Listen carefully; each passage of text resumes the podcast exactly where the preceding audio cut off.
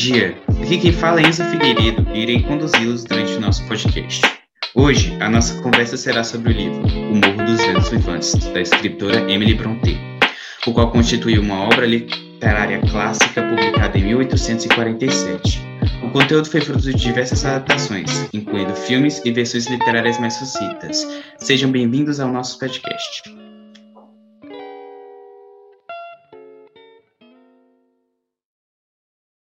Quero apresentar as pessoas que me acompanharão nessa proposta. Oi, bom dia. Meu nome é Thiago Luiz e eu vou apresentar a parte de espaço. Olá, eu sou Pedro Machado. Bom dia, eu sou o Thaís Chaves.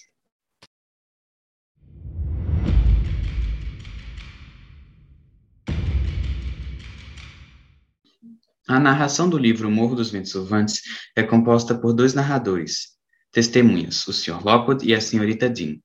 A narração em si é deveras antiquada. A primeira mudança de narradores registrada no livro acontece na faixa 53. A narração de Lockwood, comparada à de Dean, é bem mais sucinta e breve, em meio a dezenas de adaptações e estilos de narrações diferentes.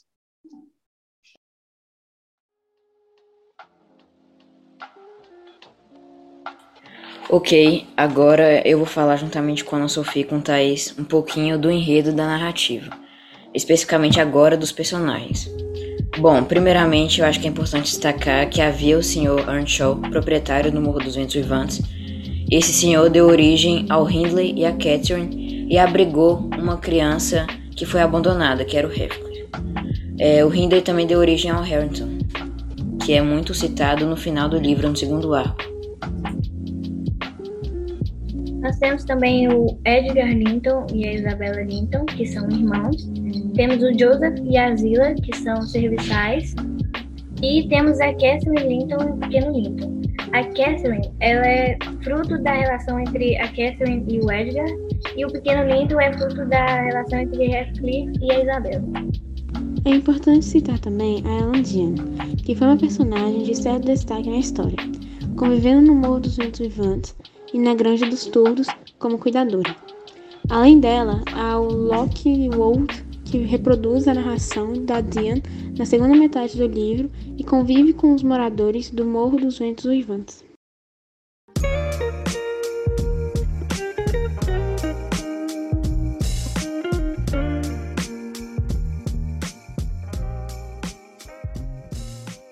Por que o Heathcliff desenvolve a personalidade que ele adota durante o livro?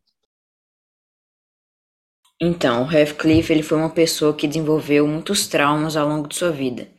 O próprio fato de ele ter sido abandonado, resgatado em seguida pelo Sr. Shaw, foi um fator culminante, e a aproximação dele com a Catherine e depois com aquele triângulo amoroso que ela desenvolveu com Edgar, e sua própria natureza desordenada também influem sobre essa questão. Você acabou de falar sobre um triângulo amoroso. Que triângulo amoroso seria esse?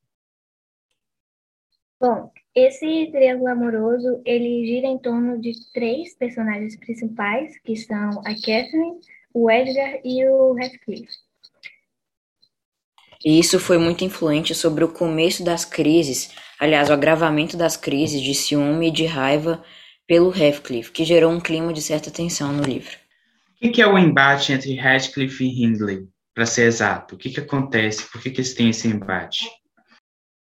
Ah, esse embate começa logo na infância deles. A gente percebe no início do livro algumas passagens que descrevem algumas rixas entre os dois e que envolvem até a, a filha da cuidadora do Hindley, que é a Ellen Dean, que é uma das narradoras da história. O triângulo amoroso que você citou ali acima há pouco tempo, que acontece entre Kathleen, o Hatch e o Edgar. O que, que acontece nesse triângulo? Como é que ele acaba? Quais são os frutos desse triângulo amoroso? Então, ele começa com um dos episódios da trama em uma das saídas noturnas do Heathcliff com a Catherine. A Catherine acaba ficando presa na casa dos Linton. Isso acaba gerando uma relação entre as duas famílias. Lembrando que os Linton são proprietários da Granja dos Todos, que é um outro cenário do livro. É, e em contrapartida, o Heathcliff começa uma relação com a Isabella, que é a irmã do Edgar. Então acaba gerando um clima de meio ciúmes entre o Heathcliff e a Catherine, cada um com um os dois ficam meio enciumados um com o outro. Ah, entendi. É tipo uma, uma guerra em silêncio, entre aspas. Sim, é uma guerra em silêncio. É. Ocorrem algumas vezes é, xingamentos, algumas indiretas, só que eles tentam se abater emocionalmente. Entendi, entendi. Mas essa relação entre o Radcliffe e a Isabela, o que, que acontece aí? Como é que, que, que. O que é essa relação? Bom, essa relação entre o Radcliffe e a Isabela, eu acredito que foi numa tentativa de deixar as duas famílias juntas, a família Earnshaw e a Linton. Então, assim que houve a parte onde Catherine se casou com Edgar, também houve a possibilidade do Radcliffe casar com a Isabela e meio que continuar essa dinastia de duas famílias. Tanto que a gente percebe ao longo do livro que é uma relação completamente falsa. Tanto que há até um, um, um conflito físico entre os dois, entre a Isabela e o Radcliffe. Então é totalmente instável a relação entre os dois. Não há amor realmente naquilo. É. Mas pelo que você citou, o Radcliffe tem um ciúme do Edgar pela Catarine pela Catherine, né, como se fala em inglês. A Catherine, que, que, quem é? O que, que acontece com ela no fim? Ela é, acaba morrendo quando ela está dando à luz a sua filha, que leva o mesmo nome dela, Catherine.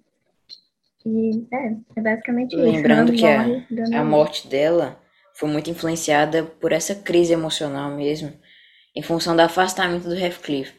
É, tem uma parte do livro que a Catherine ela se define como o próprio Heathcliff. Então eles sentem as mesmas emoções, os mesmos sentimentos. Isso acaba prejudicando a Catherine, levando à morte dela. Mas e a Isabela no meio desse todo esse conflito? Onde é que está a Isabela? O que, que acontece com a Isabela? Por que, que ela. O que, que acontece com a Isabela? A então, falsa esposa do Radcliffe. A falsa esposa. A Isabela, em função desses conflitos com Heathcliff, ela acaba se mudando para o sul de Londres e lá ela tem um filho, que Thaís citou é o pequeno Linton. Futuramente, lá no segundo arco, na segunda geração do livro, é, esse pequeno Linton vai ter uma relação com o filho da Catherine, com a filha da Catherine, que também se chama Catherine.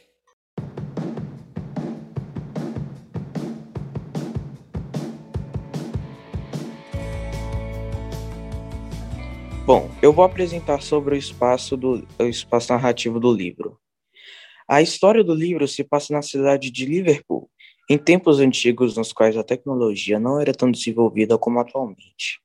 É apresentada a casa dos Earnshaw, que fica em um lugar chamado de Morro dos Vintos Vivantes, onde o protagonista tem uma segunda, segunda chance em sua vida. Assim como essa localidade, somos introduzidos a outros cenários, como a Granja dos Tordos, Moradias dos Lintons e em Gimerton. Em relação ao tempo, a história narrada por Dean começa em 1778, abordando a infância de Catherine e Ridley. Os anos se passaram com a continuidade dos acontecimentos que duram cerca de 30 anos. A conversa entre Dean e Lockwood se passa no início do século XX, nos anos de 1801 e 1802.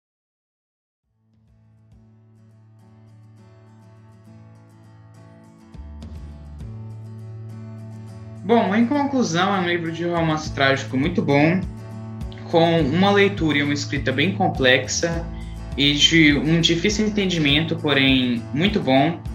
É, eu eu não, não seria um livro que eu leria por prazer, mas a leitura do livro em si, para nossa geração, é muito inovadora. Eu gostei bastante. É uma um tipo de narração que eu nunca tinha pegado um livro para ler antes, mas eu achei bem legal, achei interessante achei inovador para mim. Ah, em suma, o livro aborda questões, conflitos de uma árvore familiar. São temas pesados, não é um livro muito leve assim, mas eu acho que é muito importante analisar esse tipo de obra, dada a importância para a literatura como um todo. Bom, muito obrigado, por, muito obrigado por prestarem atenção nesse, nesse podcast que a gente está fazendo. E até a próxima. Tchau, tchau. tchau. Obrigado pela atenção.